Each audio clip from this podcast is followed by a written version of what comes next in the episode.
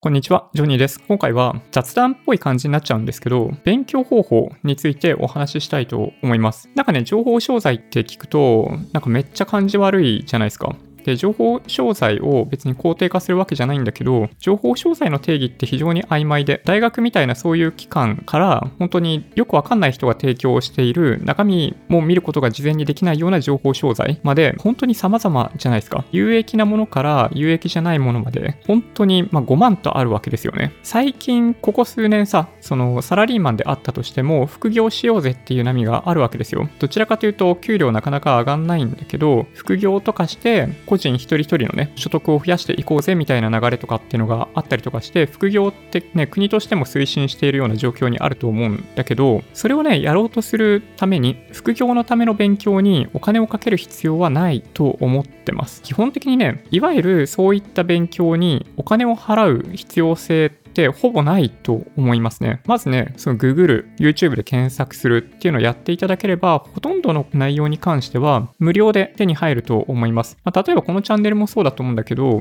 別にま広告さえ見てしまえばね、広告スキップすることもできると思うから、そういうのをスキップしてもらいつつ、お金に関する情報ってどんどんどんどん提供されてるじゃないですか。だからお金ってかかんないんですよね。例えばブログの書き方とか、YouTube の始め方とか、背取りのやり方とか、そのオンラインにはさ、ものすごいいろんな種類の、いわゆる副業と言われるものに関してね、情報が溢れているわけですよ。それを考えれば、本当にね、お金を払わないと学べないことってほとんどなくって、そういう意味でいくとね、なんか有料の、高額な有料のセミナーとかさ、有料の高額なスクールとかって結構あったりするんだけど、いや、本当にね、それが必要かどうかっていうのは、よく考えた方がいいと思いますね。ほとんどの内容は、無料で手に入る内容だというふうに思います。お金払わないといけないことって確かにあるんですよ。例えばね、資格を取ることを目的に何か勉強しようと思った場合、例えばさ、あの僕が去年 FP3 級取ったわけだけど、FP3 級取るためには FP3 級の試験内容と試験範囲の勉強と試験対策やんないといけないから、それに本2冊購入してるんですよ。そういうのはお金がかかる。確かに。資格を取るためのお金ってやっぱかかると思ってて、過去僕が取ったやつだと、簿記3級、2級とか僕持ってんだけど、簿記3級だったらやっぱ2冊ぐらいいるわけですよ。それもやっぱり数千円で事足りるわけなんだけど、まあ、2級だとね、もうちょっと高いんだよね。教科書、問題集の量が増えるからね。その分お金かかるんだけど、ただね、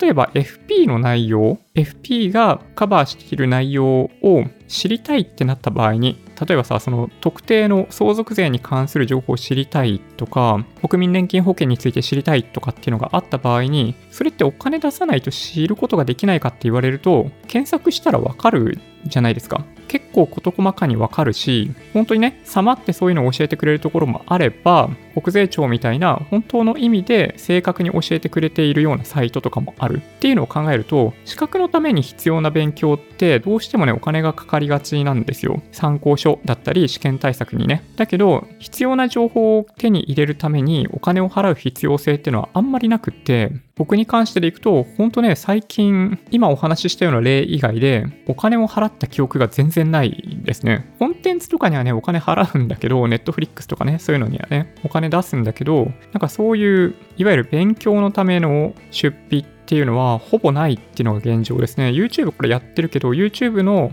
なんかこういった機材だったり、やり方に関しても、すべてね、あの自分でオンラインで調べてやってるだけですね。何が言いたいかっていうと、自分が知りたい情報は自分が知ろうと思えば、そこら中にあるんで、自分だけの力でね、学ぶことができると思います。どっちかっていうと、危ないのは、そういったある程度ね、自分のモチベーションが高まっている状態で、そこに手を差し伸べてくる人たち、すごいいっぱいいると思うんだけど、そういう人たちは、本当の意味でその人に手を優しく手を伸ばしてくれているのかどうかっていうのは結構怪しいと思うので気をつけた方がいいと思います。そうだからね、重要なのは YouTube でも何でもそうなんだけど、そのコンテンツが有益なものなのかどうかっていうのを見極める目が必要になるんですよね。情報リテラシーって言いますけど、情報リテラシーが高くない状態だと、例えばその間違った情報をどんどんどんどん配信しているとか、最終的にその有料会員になってお金を稼ぐっていうことを目的としたチャンネル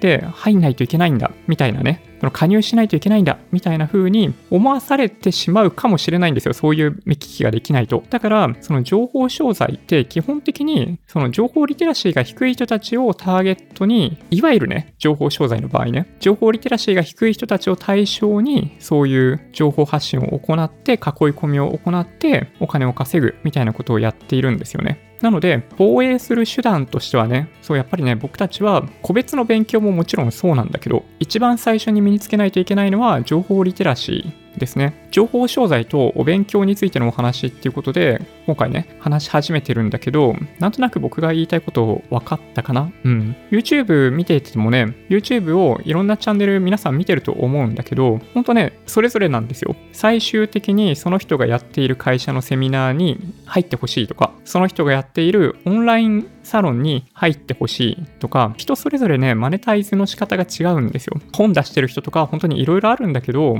その人が何を目的に何をやってるのかっていうのを意識しながら、その情報に触れるっていうことをやっていただけるといいんじゃないかなと思います。ちなみに僕はね、あの、本業があるんで、まあ、YouTube もちろんね、収益化してるんだけど、無理やりここのね、視聴者数とか、再生回数を伸ばしまくって稼ぐ必要性が僕はないんですよね。そういう意味でいくと。うん。そう、だから、メンバーシップ登録ってできるようになってんだけど、あそこは直接インタラクティブに双方向に会話をする場なんですよ。そこでしか得られない情報があるからあれを提供しているんではなくって、僕の場合ね。僕は純粋にそういう意味では情報は全てね、YouTube の動画の中で公開をさせてもらってます。ありとあらゆる情報をね。そうだから、まあ、こういうの知りたいっていうのがあったら、どんどん言ってください。直接 YouTube ライブで会話形式で僕とお話ししたいみたいなのがまあ、万が一ね、あれば、メンバー登録していただけると嬉しいなと思います。はい。そんな感じでしょうかね。意識がね、少しずつ高まっている人たちを